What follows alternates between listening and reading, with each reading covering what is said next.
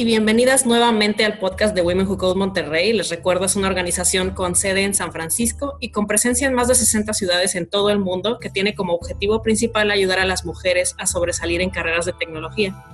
Yo soy su host, Pamela Rodríguez, y les recuerdo que pueden enviarnos sus preguntas, comentarios y sugerencias por Facebook, Twitter o Instagram bajo el usuario www.codemty. También nos pueden seguir en YouTube, SoundCloud o Spotify para enterarse directamente cuando haya un nuevo episodio del podcast.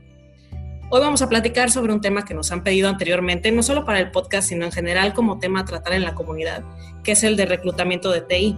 Es un tema muy extenso porque al final todas las empresas tienen sus maneras tanto de entrevistar como de seleccionar candidatos para trabajar con ellos, así como de asignarles un grado de lo que llamamos seniority.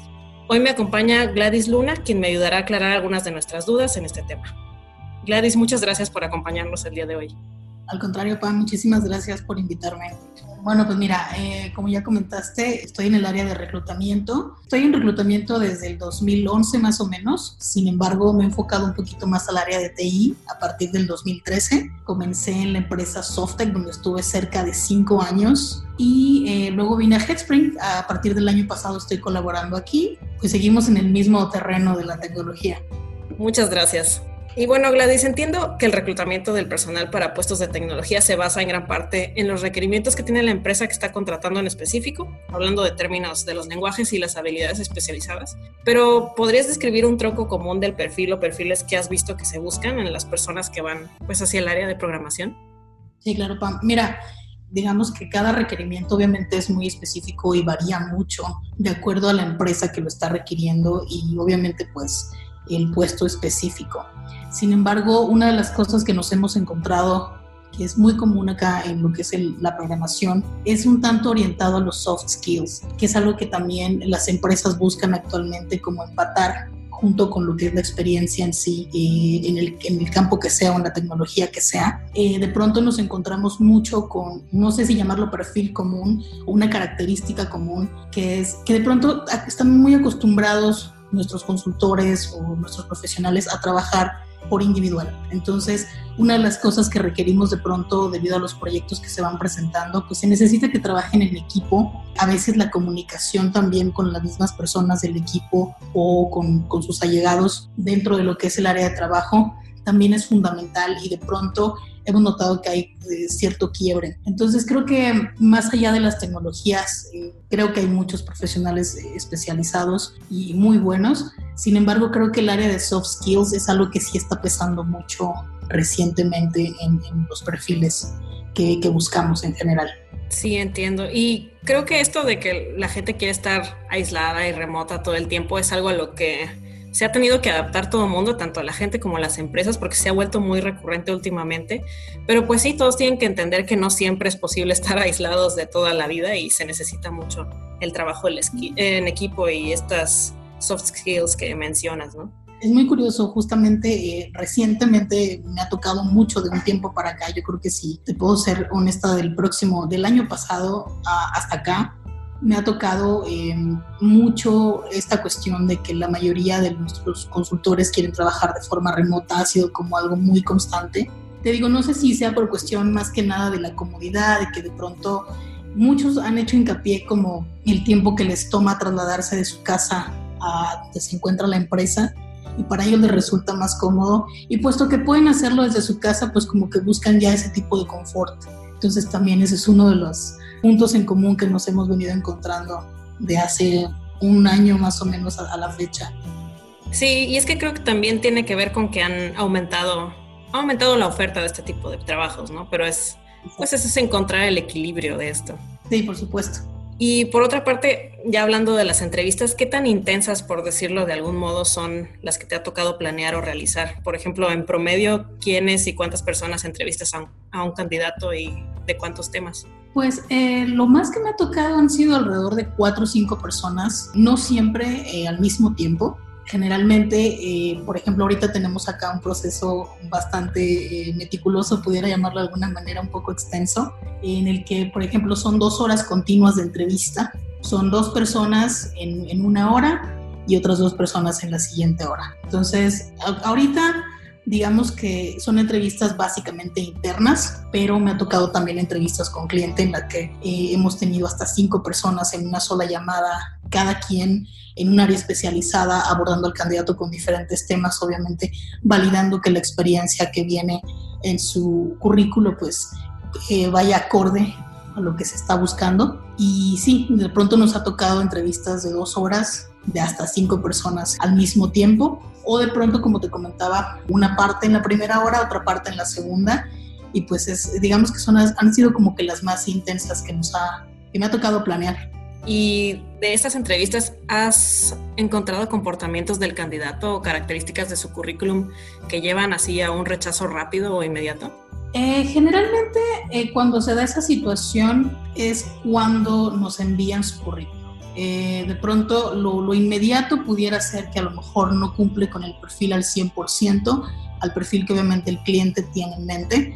En las entrevistas muchas veces ha sido cuestión de actitud, que de pronto el candidato aborda o responde de una manera no tan, digamos, apropiada al cliente, nos ha tocado en ese caso, me he topado con casos anteriores en donde hemos llegado a contratar personas que de pronto al currículo y en la entrevista todo está muy bien, las entrevistas telefónicas sobre todo, y eh, de pronto ya cuando llegan con el cliente, pues desafortunadamente no era eh, su experiencia y lo que tenía que hacer. No estaba acorde con lo que estaba en su información curricular ni en la entrevista que se le hizo. Que en este caso, por ejemplo, acá donde estoy ahora, una de las cosas para contrarrestar esto es parte de la entrevista o un, elemento importante de la entrevista es hacer un assessment técnico, es estar demostrando en tiempo real que realmente tu experiencia corresponde a lo que ya nos contaste previamente. Claro, no, y hasta suena, suena obvio decir esto a la audiencia, pero de verdad son puntos muy importantes. No mientan en su currículum, ni siquiera en cosas que podrían ser irrelevantes para el puesto, como los idiomas, idiomas que hablan, por ejemplo. Nunca saben cuándo esto va a ser cuestionado o tomado en cuenta y pueden quedar más mal de lo que creyeron que iban a quedar bien, ¿no?